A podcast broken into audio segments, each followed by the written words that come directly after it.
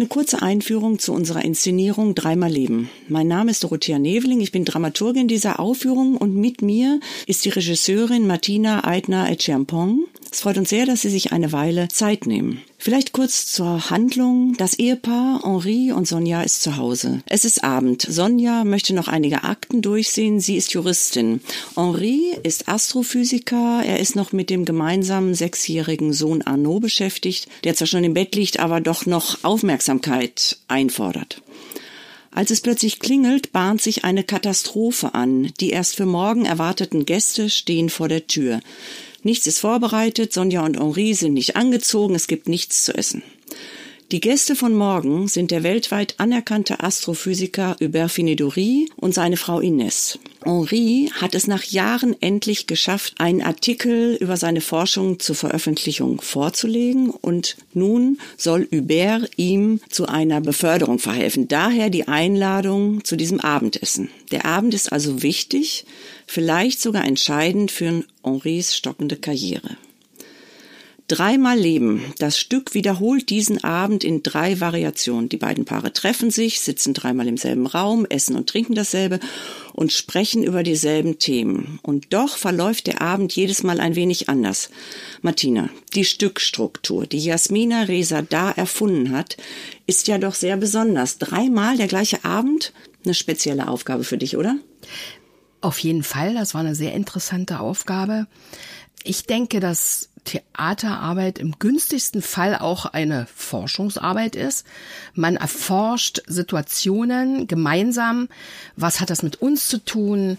Was äh, können wir auch mitnehmen aus dieser Idee, die uns der Autor vorlegt? Und äh, bei Jasmina Reza, bei diesem, speziell bei diesem Stück, finde ich das äh, sehr interessant. Es gibt doch im Leben immer diese Momente, wenn man so in der Rückschau draufschaut, wo man denkt, okay, da habe ich diese Entscheidung getroffen. Wäre ich den anderen Weg gegangen, hätte eine andere getroffen, wer weiß, wo ich da gelandet wäre. Und äh, so geht es unseren Protagonisten dort auch in dem Stück. Sie treffen in der Kommunikation Entscheidungen, was sie wie sagen.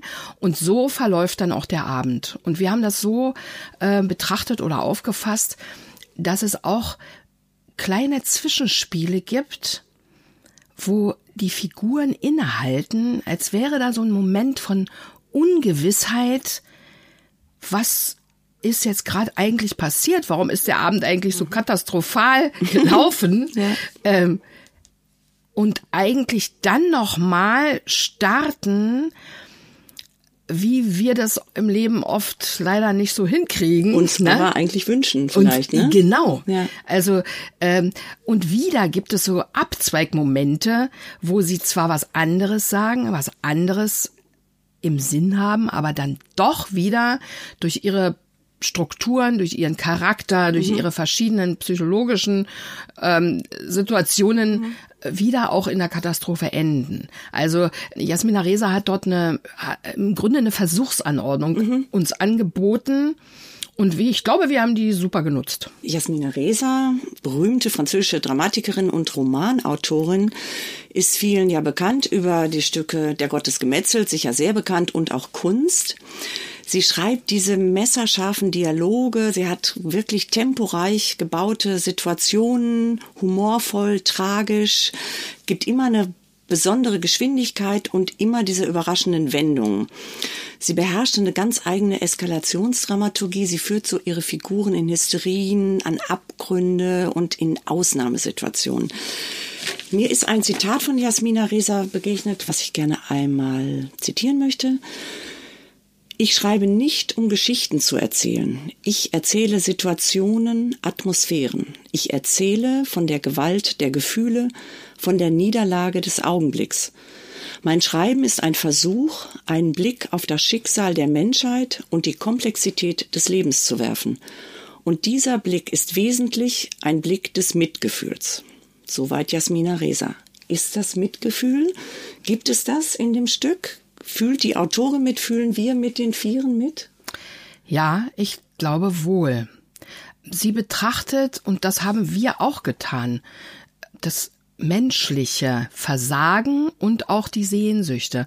Das ist, glaube ich, etwas, was uns eint, allesamt auf diesem Erdball, dass es Sehnsüchte gibt nach Sicherheit, nach Harmonie, mhm. nach liebevollem Miteinander und dass es entgegengesetzt eben all diese Strukturen gibt, wo wir Recht behalten wollen, wo wir auf Trennung und Konflikt zuarbeiten, weil wir nicht fähig sind, in dem Augenblick über unseren Tellerrand zu schauen, Toleranz zu üben und ähnliches. Und das ist für mich durchaus ein Blick des Mitgefühls. Mhm. Es war uns wichtig auch, dass alle vier Figuren ähm, nicht unbedingt im Klischee hängen bleiben, weil, wie wir alle wissen, Klischees stimmen ja. Das ist äh, sozusagen das, das, äh, die Pauschalisierung von bestimmten Strukturen. Da kann man immer sagen, ja, genau so ist der, ach, das ist so ein Charakter und kann sich als Zuschauer auch davon irgendwie distanzieren.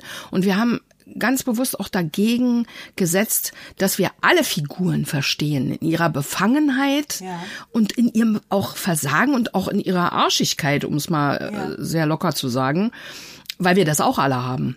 Und ich glaube, das ist uns tatsächlich geglückt. Man hat keine Figur, wo man sagt, okay, der ist nur unangenehm, der ist nur ekelhaft. Ähm, die gehen halt durch ihre persönlichen Höllen auch. Mhm. Äh, es gibt immer Momente, wo jede Figur auch bröckelt und ihre Fassade verliert. Und was da zum Vorschein kommt, ist menschlich und nicht verurteilenswert. Und da können wir uns, glaube ich, als Zuschauer immer auch andocken.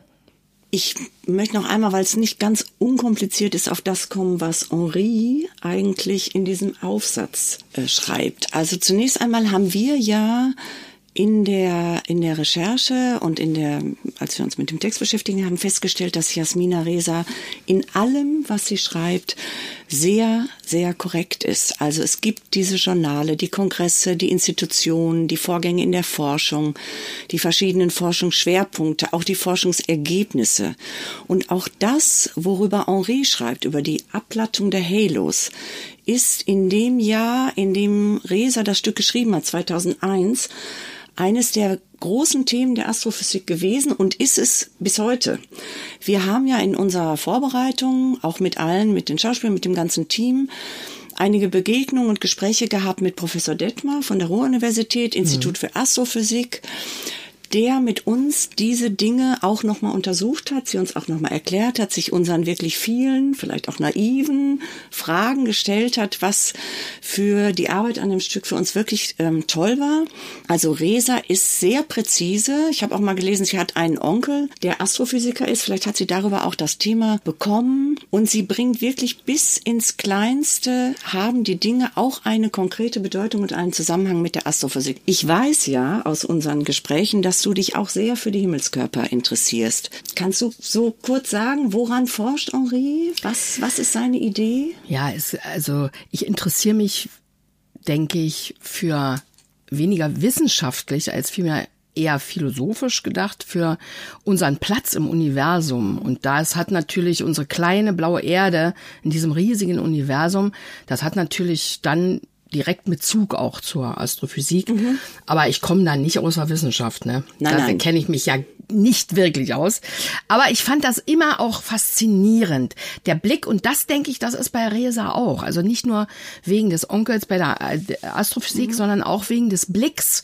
Wie nehmen wir uns selbst wahr als Menschheit? Sind wir so zentriert auf uns?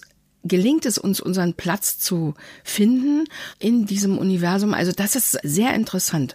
Und Henri forscht also über die Abplattung der Halos. Halo heißt ja erstmal nur sowas wie äh, könnte man sagen, Schein oder Überstrahlendes oder man kennt ja auch den Heiligenschein. Mhm. Jede Materie, die es gibt im Universum, mhm. strebt auseinander. Aus irgendeinem Grund strebt es aber nicht so schnell auseinander, wie man das erwarten müsste. Mhm. Und daraus kam halt diese Theorie, dass es eine für uns unsichtbare, unmessbare und bis heute komplett unbekannte sogenannte dunkle Materie gibt. Mhm. Und das ist sein Thema. Ist die um, um die Galaxien herum halt dichter und welche Form hat die dann? Und das klingt jetzt, also es ist natürlich auch ein bisschen so ein kleiner Seitenhieb von Jasmina Reza, der auch drin vorkommt. Was ist denn Grundlagenforschung für unseren Alltag wert?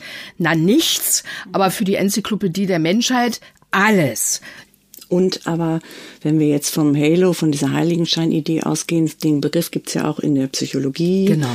Dass Personen eben auch ähm, so bestimmte Merkmale haben, die alle anderen Merkmale überstrahlen. Oder auch in der Konsumwirtschaft wird der Begriff verwendet. Genau. Äh, interessanterweise geht es da in diesen Bereichen eher darum, um äh, gefälschte Wahrnehmung. Also es geht gar nicht darum, dass es wirklich so ist, dass ja. dieses Merkmal äh, so hervorstechend ist, sondern dass wir mit unserer Bewertung ähm, von einem Merkmal auf die ganze Person schließen. Also so im Grunde ähm, eine Verwechslung. Auch ein Fehlurteil. Ein Fehl, fällen. genau, ja. ein, eine Fehlwahrnehmung, mhm. die natürlich auch bewirkt, und da schließen wir eigentlich an das an, was, äh, was wir vorhin über das Mitgefühl gesagt mhm. haben, dass wenn wir eben genau so, solche Mechanismen durchblicken, durchschauen können, vielleicht dann auch nicht mehr ganz so rechthaberisch auf unsere Wahrnehmung bestehen, weil es kann durchaus sein, dass ich mich irre. Ja. Ne? Und äh, wir sind immer schnell dabei, wir Menschen, dass wir sagen, ja natürlich, ich natürlich gebe ich Fehler zu, aber in Wirklichkeit ähm, denke ich, sind wir häufig rechthaberisch und wollen gar nichts zugeben. Und da ist eben auch die wahre Toleranz weit weg. Mhm. Ne, also so und damit beschäftigt sie sich ja auch in diesen Beziehungen zwischen den beiden Paaren. Wollen wir noch mal über die Bühne sprechen? Sehr gerne. Denn ähm, das Bühnenbild setzt sich aus einem drehbaren Plafond zusammen und einer Projektionsfläche, die über dieser Drehbühne hängt. Was hat es damit auf sich? Also wir haben eine ellipsenförmige Drehbühne mhm. und die steht praktisch auf dem Bühnenboden hat dadurch auch so ein bisschen so leicht was freischwebendes. Es ist wie eine Plattform, wo sich alles abspielen kann. Mhm. Hat eine große Abstraktionsmöglichkeit. Alles, was da, also die Menschen, die darin sich bewegen, darauf bewegen, sind sehr in den Raum gestellt und betrachtbar aus allen Richtungen. Die Oberfläche dieser Drehscheibe ist äh, hochspiegelnd, so dass wir auch ein Spiegelbild am Boden sehen von diesen gelben, von diesem gelben Möbel. Das gelbe Sofa. Möbelteil, genau. Mhm. Äh, und den Menschen, die dort agieren. Und damit haben wir eigentlich auch schon mal zwei Universen. Und ja. der Plafond, der drüber hängt, ist ein nächstes Universum, ein Universum der Bilder, die assoziativ das äh, Geschehen auf der Bühne konterkarieren. Also wir haben da keinen, sagen wir mal, illustrierenden Aspekt, sondern eher, was könnte anderes in einem anderen Universum auch geschehen, wenn sich am Anfang Parallel die Eheleute, ja. genau, die äh, Eheleute äh, fast schlagen und würgen, mhm. sehen wir im Plafond oben, wie sie sich küssen, weil das ist wieder der Punkt dieser Entscheidungen. An, an welchem Punkt äh, ist es denn eigentlich, wo ich diese Entscheidung treffe, in die Wut zu gehen? Oder ist nicht meine Sehnsucht nach Nähe eigentlich der Antrieb? Mhm. Nur, dass es sich ganz verquer kanalisiert. Und eigentlich will ich meinen Partner in den Arm nehmen mhm. und die Liebe fühlen. Und ähm, auf dieser assoziativen Ebene haben wir sehr schöne interessante Bilder gefunden da. Also wir haben drei Universen, mhm. aber wir haben eigentlich noch mehr Universen, weil die Spieler auch runtergehen. Auch das Theater ist äh, präsent. Sie als Zuschauer, Sie werden natürlich jetzt nicht einbezogen, keine Sorge, Sie müssen nichts tun, aber Sie sind als Spiegel auch durchaus existent für uns im Spiel. Das kommt ja nach, am Ende auch nochmal vor, genau. wollen wir jetzt genau. nicht verraten, aber, Nein, aber kommt am Ende nochmal. Genau. Gibt's nochmal so einen kleinen Moment. Ich würde noch auf einen Aspekt kommen, bevor wir zum Ende kommen. Es gibt eine fünfte Person auf der Bühne, neben den beiden Paaren. Das ist der Musiker Thorsten Knoll. Ja. Musik. Also beim ersten Lesen hätte ich jetzt nicht unbedingt den Impuls gehabt, eine Live-Musik auf die Bühne zu bringen, aber du kannst sicherlich zu dem Gedanken etwas sagen. Mhm.